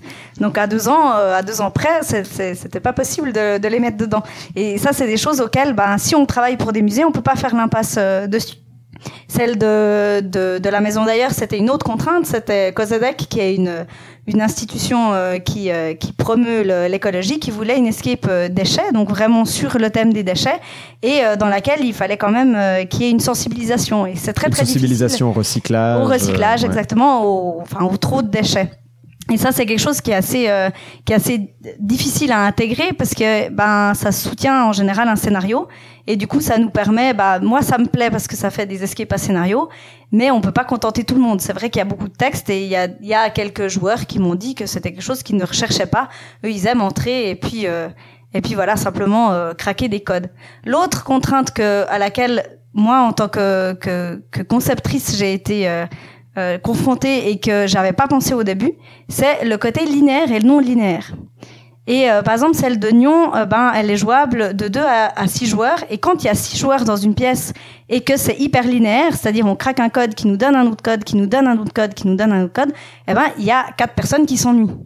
Et du coup, bah, c'était cette idée de plusieurs embranchements, que les gens peuvent se diviser le travail et qui peuvent euh, avancer en parallèle en se disant euh, ce qu'ils ont fait.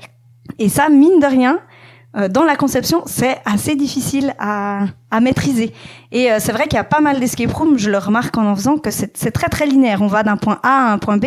Et là, pour le scénario, c'est très facile. Quand euh, on ouvre un petit coffre et que dedans, il y a un texte qui nous apprend la suite et que... Et c'est beaucoup plus... D'ailleurs, ça me fait penser aux jeux vidéo. C'est beaucoup plus simple à faire quand on a un jeu vidéo linéaire pour avoir un scénario riche.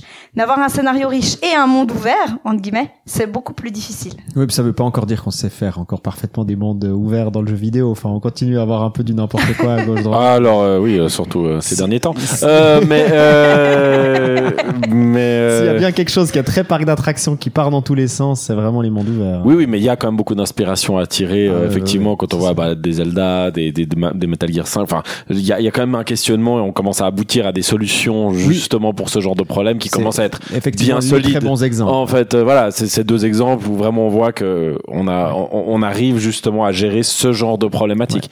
Et, euh, et c'est vrai, mais, mais c'est marrant parce que cette scission, je trouve que c'est la même qu'on a avec le jeu de société et le jeu vidéo. Des fois, il y a, y a, y a- y a trop peu de, de, de communication. On a l'impression que que c'est enfin c'est la même discipline fondamentalement euh, d'un- de, de, point de vue du game designer c'est exactement la même discipline et on dirait qu'il on dirait qu'il y a aucune communication entre les deux Mais il y en a pas. Je pense que. et, et, et- et euh, c'est dingue C'est dingue, mais à quelque part, si je me, bah, du côté du, enfin, moi, je, je ne développe pas, je ne connais pas de développeurs de jeux vidéo et autres.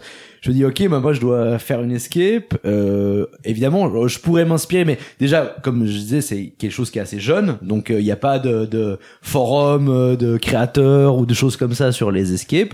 C'est plutôt, je pense, là aussi, je connais pas beaucoup d'autres créateurs, mais c'est plutôt des petits groupes qui les font pour eux. Et euh, de manière locale, je vais pas me dire ah tiens, je vais faire une escape, alors il faut que je rencontre des créateurs de jeux vidéo, mais je, déjà je m'adresse à qui, je fais qui, je fais quoi?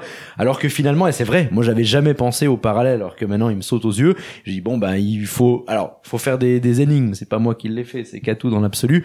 Mais c'est vrai que je dis ouais, en, Peut-être parce qu'on y arrive quand même tout seul qu'on se dit bah euh, en fait ça semble être une montagne infranchissable contacter des, des mecs qui font des jeux vidéo alors que c'est vrai que c'est bête il y en a sans doute euh, pas loin de chez nous mais Dans la tartine. Mais, mais je sais bien coup, là, je sais bien mais ouais. c'est vrai que euh, on pense euh, créateur de jeux vidéo avec des puzzles Non, non, mais on n'est pas en train de- faut que j'appelle Nintendo pour non mais à, ah, non mais à part ça enfin c'est pas c'est pas pour vous euh, enfin c'est quelque chose qui est même très commun dans le sens où souvent même même dans le jeu vidéo le game design c'est toujours un peu il y a plein de gens qui croient que pour faire un jeu vidéo bon il suffit d'un mec qui fait des, des visuels et puis un mec qui code. Et puis puis puis ouais puis le reste en fait ça se fait tout seul.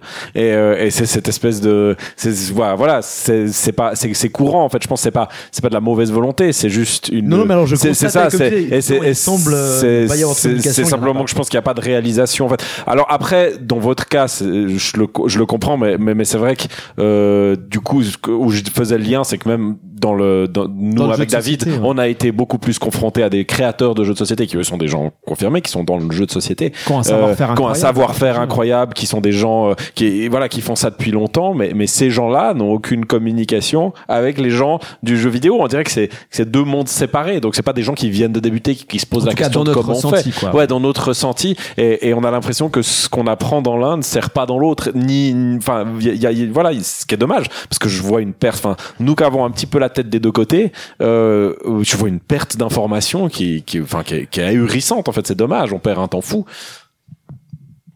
Et même moi, je suis, euh, moi, j'adore imaginer dans les deux côtés en fait, parce que depuis le début qu'on parle des escape rooms, le fait d'imaginer un groupe de joueurs qui prend chacun une place dans l'espace et du coup qui a un pouvoir d'intention différent et tout ça machin, ça invite aussi en tant que créateur que jeu vidéo à se poser des questions genre et si on rajouterait pas des règles dont on s'inspirait de la vraie vie comme d'une escape room? Pour moi, c'est aussi des choses qui sont euh, transversaux, mais qui sont euh, pas synergiques, mais qui s'influencent des, des deux côtés. C'est-à-dire que l'un peut apprendre de l'autre, comme l'un peut apprendre aussi de le côté un peu nouveau de l'autre. Enfin, comme quoi, c'est des choses qui Oui, s'inspirent mutuellement. Moi, C'est pas un hasard que beaucoup de jeux qui marchent sur, en réalité virtuelle euh, ou même les ou même des Keep Talking et Nobody Explodes euh, ou autres qui sont des jeux de désamorçage de bombes, bah c'est les grands succès de, de ce genre de dispositif qui de- rapportent énormément, qui, qui rappellent énormément des mécaniques qu'on pourrait retrouver euh, physiquement dans des escape dans des escape games.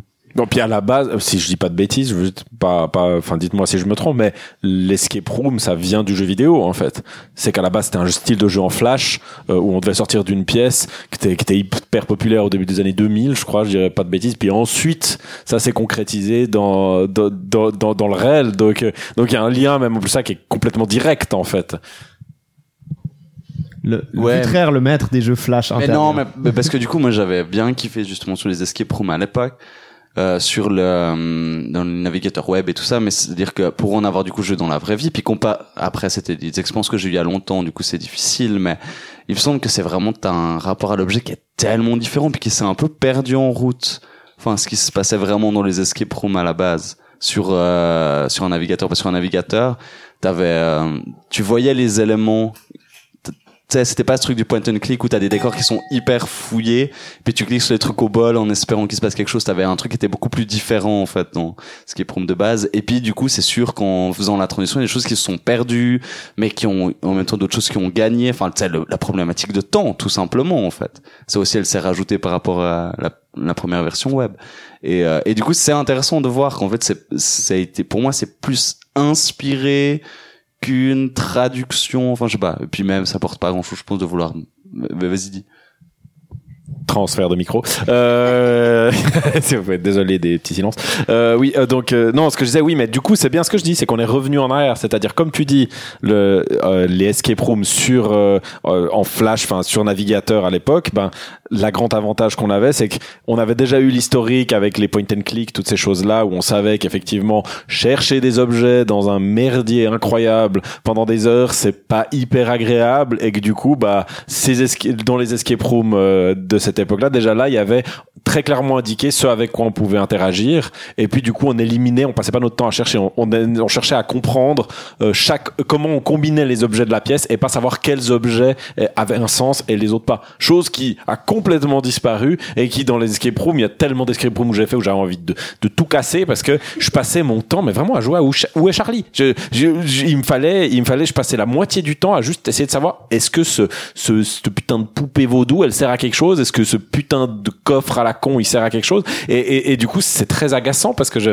je pouvais pas passer dans, dans la phase ok, je suis réflexion ou comment Non, est-ce que ça, quoi. ça va avec ça ou est-ce que je dois mettre ça? Non, je passe juste mon temps à, à, à me dire ah non, alors j'essaie de mettre ah non, ça sert à rien, ça sert à rien. Et j'avais l'impression en fait de, de retomber bah, justement dans ces point and click comme tu dis des débuts des années 90 qui qui, qui, qui étaient qui étaient extrêmement pénibles en fait. Alors, je pense qu'il y a aussi le dans les dans les escape rooms, il y a le il y a le côté du, du concepteur qui a qui a l'impression que c'est tellement évident qu'il faut utiliser cet objet et cet objet. C'est un peu pour nous, c'est un peu il y a une clé, il y a une serrure, donc euh, mais c'est c'est hyper difficile en fait en tant que concepteur de se mettre euh, dans la peau de voilà du, du joueur. Et c'est vrai que ça c'était bah, c'est quelque chose que nous on a typiquement complètement enlevé. Donc euh, tout ce qui était euh, objet euh, annexe dans le dans l'escape room a pratiquement disparu.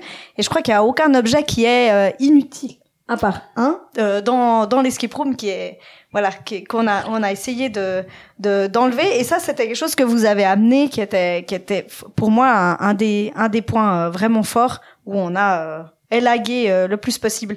Et c'est vrai qu'en tant que que concepteur aussi moi je, comme j'en fais euh, euh, pas mal enfin pas pas mal j'en fais de temps en temps euh, ailleurs c'est aussi ce qui est ce que je trouve un peu frustrant dans les escape rooms c'est quand on il y a, y a un côté cool quand on retrouve quelque chose qu'on a déjà vu et puis qu'on le refait facilement. Mais il y a un côté frustrant parce que des fois on se dit mais enfin j'ai l'impression de de de- d'avoir déjà euh, craqué ça d'avoir déjà vu ça.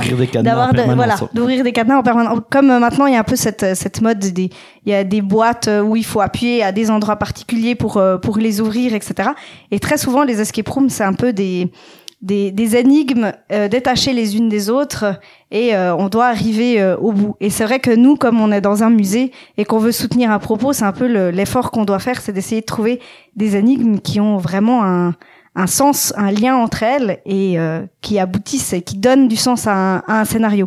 Et ça, des fois, c'est une contrainte qu'on s'ajoute qui est assez euh, qui est assez folle, enfin qui est assez euh, difficile à tenir sur la sur la longueur cette idée de, de cohérence. pour en, en, en revenir euh, un petit peu sur le, le, le, le- le processus de création, parce que c'est pas mal ça qui, qui m'intrigue aussi, parce qu'il y, y a ça aussi en, en plus. euh, on a peu parlé de prototypage hein, de de- d'escape room, Euh, et puis là il y a aussi quelque chose d'assez intéressant.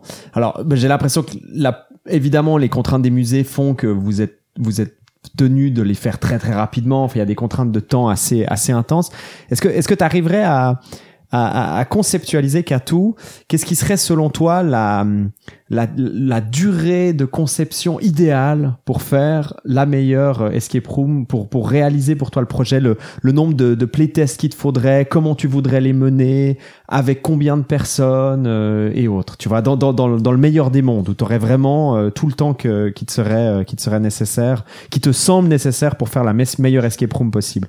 J'ai l'impression qu'une des grosses contraintes, c'est ça, c'est combien de Oui, personnes prendre, une- combien de prototypes, euh, enfin de prototypage faire, euh, Et puis le, combien le de temps. euh, playtests euh, et autres. Donc euh, là, celle par exemple de la maison d'ailleurs, on, a eu quatre mois pour la faire et c'était clairement court. Après, il y a un, un, un autre problème, c'est que, mais ça, je pense, c'est le, le problème de tout concepteur, c'est quand on a un temps illimité, c'est aussi qu'on on le finit jamais parce qu'il y a, il y a pas cette contrainte de- on a toujours envie d'améliorer. Moi, il y a encore plein de trucs dans l'escape. une heure pour Voilà. faire game. Euh, mais c'est vrai que dans, dans l'idéal, déjà pour laisser mûrir des idées, pour euh, À réussir partir à de trouver. quand tu voudrais, par exemple, imagine, imaginons que tu as un an pour faire ton escape room, combien de mois tu prendrais dans la conception, combien, à partir de, de quel mois sur une année tu commencerais à faire à faire euh, tester à des gens? À partir de quel mois tu commencerais? Tu vois ce que je veux dire? Oui, oui, clairement. Bah, moi, tu- j'aurais presque, presque envie. Donc là, en, en, en quatre mois, on a, on a. Mais j'aimerais bien Parce que c'est pouvoir vraiment très offrir naïf. un- Est-ce que tu fais tester des petits systèmes, par exemple? Est-ce que juste tu présentes juste un oui, bah, petit ça, système ça, ou un c'est- mini puzzle c'est quelque chose que, qui, que je- dans l'idéal, j'aimerais beaucoup. Donc, euh, faire par exemple un premier jet après euh, quatre mois, de faire tester des, des puzzles, des énigmes pour voir comment est-ce qu'ils fonctionnent, euh, quitte à même les faire de façon séparée, et ensuite pouvoir les faire évoluer. euh, rien qu'il y a, y a certaines choses au niveau, euh, au niveau temps, on n'a pas pu le faire parce qu'il fallait trouver les matériaux, trouver l'objet, trouver comment le faire, et simplement quand il nous reste plus qu'un mois, c'est juste impossible. Et à... tu penses que c'est une certaine valeur, par exemple, aussi de sortir certaines énigmes et puis uniquement de les faire tester de manière individuelle Oui, ou typiquement, bah, il y en a une dans. s'ils sont, sont lisibles ou autres. Oui, bah, il y, en a- y a typ- euh, une énigme euh, dans celle de la, de la maison d'ailleurs que on aurait pu sortir et euh, rien que la, la donc c'est celle du recyclage pour que ça vous parle euh, qui euh, qu'on aurait pu euh, vraiment euh, simplifier en la faisant juste tester euh, de façon euh, indépendante En l'isolant, en fait, de voilà tout le, parce qu'en fait le dispositif. ouais. on sait quand aussi quand on est game master, on sait à peu près combien de temps les gens ont pour une énigme et à quel moment faut commencer à envoyer des indices parce que s'ils dépassent ce temps, bah on sait que Parce- voilà. Évi- Évidemment, le challenge qu'on a aussi des fois avec la surcharge en information, c'est que peut-être un élément dans- où on a déjà tous les éléments pour le, la, la combinatoire, c'est un certain type de puzzle, mais après on vient rajouter une couche supplémentaire qui est est-ce que tous les joueurs ont été capables d'ouvrir les sacoches ou les ou les ou les armoires? Et puis est-ce qu'ils sont conscients qu'ils ont tous les éléments qui leur permettent Oui. de résoudre euh, le puzzle ou pas, qui me semble être une couche encore supplémentaire dans le dans le playtest en fait. Oui, c'est facile de trouver des, caches pratiquement euh, impossibles à trouver. Et ça, c'est aussi un petit peu le jeu euh, du, concepteur de, planquer les choses sans que ce soit complètement impossible à trouver. Mais du coup, je dirais, pour répondre à ta question, ben, je pense que déjà un an pour pouvoir euh, concevoir une, une room, ce serait, ce serait, pour nous, ce serait déjà un temps fabuleux, rien que pour pouvoir laisser décanter des idées et de se dire, bah, il y a une idée qui fonctionne pas, on la jette. Et puis Et un quand an c'est a- court pour ouais. un jeu vidéo. Oui, ouais, c'est, euh, ça c'est. C'est aussi ça, hein, on réalise pas, mais Mais rien que pour se dire, bah, c- l'idée à décanter, cette idée est mauvaise, je la jette. On a moins de peine quand on a pu décanter un peu. Quand on a quatre mois, bah, on a une idée, on la garde parce que c'est tellement difficile d'en avoir une qu'on a peur de, de rien avoir derrière pour pouvoir, euh, d'accord. pour pouvoir la soutenir. Donc, du coup, bah, on essaye un peu de l'insérer de force en se disant, bah, celle-là, elle est bonne, on va la garder. euh. Il y a une autre, une autre contrainte, c'est que c'est là où moi j'arrive, c'est que les idées elles décantent, elles se développent, et puis après, euh, moi je dis bon, mais choisissez les gars, parce que maintenant moi je dois la fabriquer. Donc euh, peut-être que ça me bloque d'autres parties du décor, je dis ok ça a laissé d'un côté c'est bon, je pourrais rajouter après, je peux encore bricoler, et puis dis non mais celle-là les gars c'est c'est la porte d'entrée, elle tient tout le système, euh, j'en ai besoin, décidez-vous. Et euh, c'est vrai que bah, là, moi, je peux devoir ou vouloir mettre un petit peu de pression à certains moments. Est-ce qu'il y a eu, est-ce qu'il y a des moments des fois dans la conception où toi tu découvres dans les matériaux que tu manipules tout à coup une sorte de, je sais pas, une substance ou une forme d'utilisation que tu trouves ludique et intéressante et à ce moment-là tu, tu la leur soumets, par exemple une- un type d'utilisation de, de, de lampe de poche ou euh, Peut-être pas vraiment à ce point-là, mais filtre c'est- l'avantage, c'est comme j'ai pas mal d'expérience en décor. Des fois, c'est plutôt l'idée inverse. Il y a une idée générale qui vient de l'équipe création qui dit ah mais il faudrait un truc euh, qui fait ça. Je dis ok c'est bon, je sais avec quoi on va le faire, pas de souci. C'est souvent bah, c'est c'est ça. Ou alors c'est là où on parlait de, proto- de prototypage, c'est-à-dire que je sais relativement vite ce que je me dis ok ça je peux le réaliser c'est bon. Et c'est souvent la majorité des choses avec il y a deux trois euh, deux trois améliorations. Enfin il faut toujours le, comment dire l'affiner. Ou de me dire ou ça j'ai jamais fait. Ou ça il y a de l'électronique dedans. Ou des petites complications je me dis les gars, on le construit à blanc, on le teste. Si ça marche, on le monte dans le système. Et mais ça, c'est que c'est beaucoup l'expérience qui part, je dirais. Et euh, mais ouais, pour revenir sur ces découvertes et autres, c'est possible que tout d'un coup, euh, je dis Ah ah, ouais, mais là, ça, il y, a, il y a une clé sympa, il y a un truc sympa, il y a un. Là, là, un il est très modeste parce qu'il nous a sauvé la vie plusieurs fois en trouvant des solutions beaucoup plus simples que ce qu'on avait pensé et euh, voire en, en donnant des idées qui étaient que, que, que pour nous, euh, bah, il y a aussi des choses que nous, ça nous semble hyper compliqué à faire et en fait Bastien arrive et nous dit bah non ça c'est fait en en deux. Nous on est là, on aimerait con, enfin concevoir ça puis il nous dit mais ça c'est pas faisable et derrière il nous dit ah mais on peut faire ça ça ça comme ça. Enfin il y a typiquement une des boîtes qu'on a faites, il l'a faite en trois secondes et demie, euh, enfin avec de, trois, trois bouts de, de et demi. J'étais hallucinée et euh, et ça c'est je trouve c'est hyper important d'avoir non seulement euh, un, un bon technicien mais aussi quelqu'un qui qui comprend les énigmes, qui comprend où on veut aller et puis qui a envie de mettre sa patte. Et ça, on a eu une chance extraordinaire d'avoir Bastien qui aime le jeu, qui aime les conceptions et qui euh, met aussi sa petite patte euh, dedans.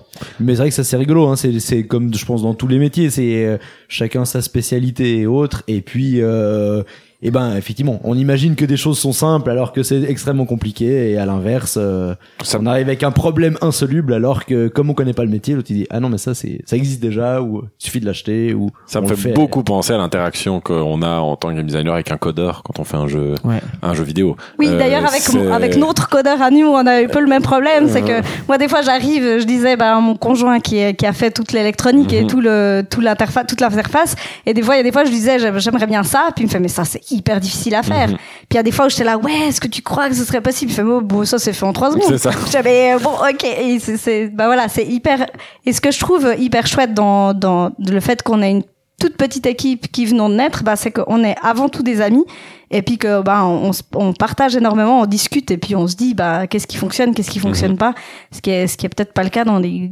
toutes plus grosses boîtes.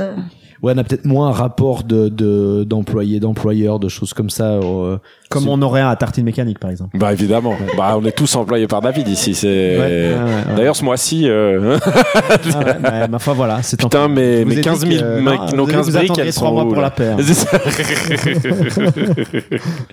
Moi, je dois voyager. Hein. Je dois profiter des plages. euh, Euh, moi, je voulais rebondir juste ce que tu, ce que tu, euh, par rapport à la question que tu avais posée sur les playtests et tout.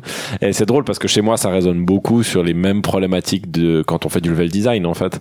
Euh, vraiment, ces, ces idées de quand on apprend le level design, euh, l'idée que c'est trop compliqué. Euh, Enfin, que la première idée qu'on a, elle sera de toute façon trop compliquée pour le joueur, euh, parce que nous on connaît le tracé dans le level, donc pour lui ça sera vraiment beaucoup trop compliqué. Donc il faut, il faut rendre plus simple, tester des micro morceaux de level. Euh, j'ai- bon, on avait fait la level design, euh, j'avais organisé la level design game jam, mais j'ai aussi après donné des, euh, des cours d'initiation pour des plus jeunes euh, sur Mario Maker. Et toujours c'est ça, c'est vraiment les infos de base en fait qu'on donne, c'est toujours attention, c'est trop compliqué. Prenez aussi une euh, une mécanique dans votre niveau, euh, testez-la, faites-la tester à d'autres gens, regardez comment ils jouent, regardez comment ils l'appréhendent, modifiez-la, modifiez-la jusqu'à ce qu'elle soit bonne. Ensuite, rendez-la de plus en plus difficile au sein de votre niveau. Enfin, c'est- il y a des parallèles qui sont, mais vraiment, enfin, je- dans ce que tu disais, dans ces playtests et le temps, c'est la même chose en fait. On est très très proche. Oui, et d'ailleurs, ce qui est un peu euh, là, euh, pour, euh, pour rebondir aussi sur la, la question à David, euh, ça c'est une chose que je regrette toujours, c'est que ben, nous, nos tests, quand on a quatre mois, ben, on les fait deux semaines avant le lancement. Et des fois, on a des remarques qui sont ultra pertinentes, mais juste au niveau du temps, c'est impossible à mettre en route parce que ça changerait euh, le scénario, ça changerait la mécanique, ça changerait l'ordre, ça changerait des choses toutes bêtes, mais que du coup, on se dit, ben voilà, ça, euh, et c'est presque frustrant que, enfin, c'est frustrant parce qu'on se dit, ben on pourrait faire un produit beaucoup plus plus sympathique, mais on, on s'arrête là parce que il faut. Et c'est vrai que ça c'est c'est peut-être une problématique que je ça serait assez intéressant d'avoir euh, des gens qui ont euh, des rooms à eux, donc euh, des endroits où ils font les rooms, parce que peut-être c'est un problème auquel ils sont moins confrontés parce qu'ils la décalent de deux mois à trois mois, ça a peut-être moins d'impact que nous qui les sortons. Ben là pour la maison d'ailleurs c'était voilà pour l'exposition. Pour euh, la pour Nyon c'était euh, il y avait une date définie. Et du coup ben il faut que ce soit prêt. C'est il y a pas de voilà il y a pas possibilité de, de repousser. Et quand on bosse pour nous-mêmes, on a le choix de changer. Et nous, quand on dit faut construire un bunker, on doit livrer un bunker. Je, Ouais. je parle d'une des escapes qu'on a fait. Alors voilà, il peut être plus ou moins évoqué, plus ou moins fait, mais on peut pas se dire non, ben j'y arrive pas. Mais attends, en changeant le projet, on garde toutes nos énigmes, on garde nos machins, mais ça va pas être un bunker, ça va être plutôt euh, l'intérieur d'un bateau. On met des rivets, on met du faux métal ou j'en sais rien, n'importe quoi d'autre. Hein, mais euh, c'est vrai que nous, une fois qu'on a lancé euh, la commande, il, il faut livrer. Ouais, il le, faut livrer ce que- le- ce qui a été ce décidé. qui ce qui a été décidé. Ouais. Et euh, ça, c'est aussi le, la difficulté. Bon je pense que c'est un peu tous les tous les, les processus créatifs Sur- qui sont euh, Voilà. ou- euh, livrés euh, voilà Exactement, oui, Euh, oui. qui sont euh, tout, euh, tout le monde, sauf pour Vutraire.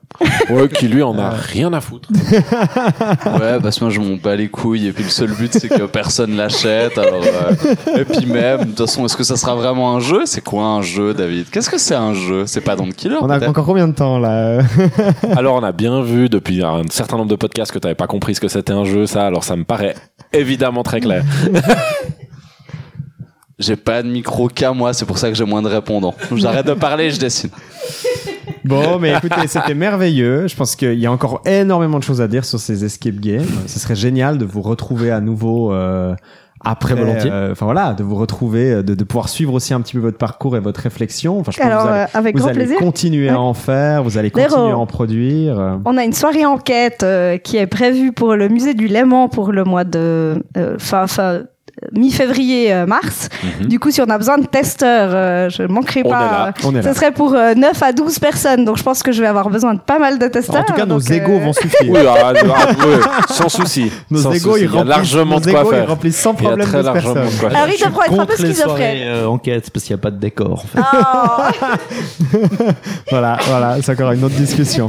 Non, mais merci infiniment pour tout ça. Je pense qu'on a vraiment pu euh, bah, poser des, des jolies bases de réflexion aussi, puis réfléchir aussi un peu au, au lien, quoi. En général aussi, je pense qu'il y a vraiment une nécessité aussi pour les, les créateurs de se rencontrer, de discuter, d'échanger. Oui. euh, Bah merci à vous parce que vraiment, enfin moi ça m'apporte énormément de discuter avec vous qui venez, ben, y a- y a- il y a- vous amenez des éléments du jeu de plateau, du jeu vidéo et puis bah moi c'est quelque chose que c'est un peu ce qu'on a voulu faire avec Atelier Sémaphore, c'est c'est un peu cette idée de de, de, de, de, de partage de connaissances puis d'essayer de voilà de s'assembler pour faire quelque chose de chouette et c'est vraiment un peu ce que j'ai ressenti que ce soit au playtest, que ce soit ce soir, donc euh, ça me fait vraiment super plaisir.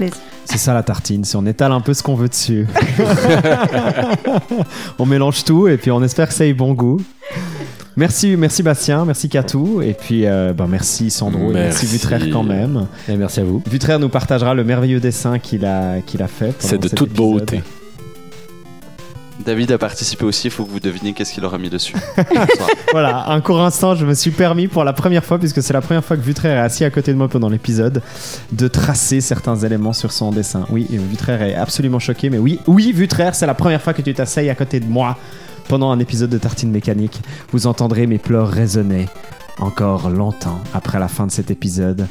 À bientôt. On vous fait tous euh, bah, des gros bisous. Oui, des gros bisous et puis à bientôt. N'hésitez pas à croquer un maximum de tartines, Mhm. à, à réfléchir à des systèmes de jeu en croquant des tartines toujours. puis, Et à euh, écouter Fort Boyard en dubstep. surtout. Fort Boyard Ah oui. en dubstep. Euh, surtout. Et prenez soin de vous. ciao Bastien. Allez, ciao. Ciao, ciao. ciao.